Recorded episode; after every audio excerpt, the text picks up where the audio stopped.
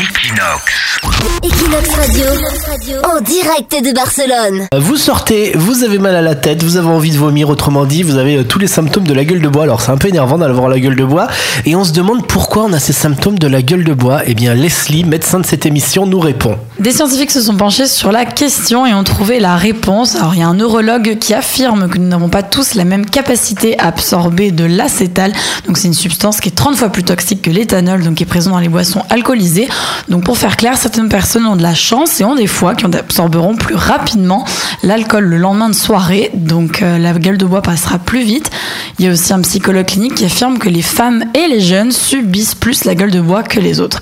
Mais évidemment, tous les médecins seront d'accord sur le fait que ceux qui vivent le plus mal les lendemains de soirée sont ceux qui ont trop bu la veille, tout simplement.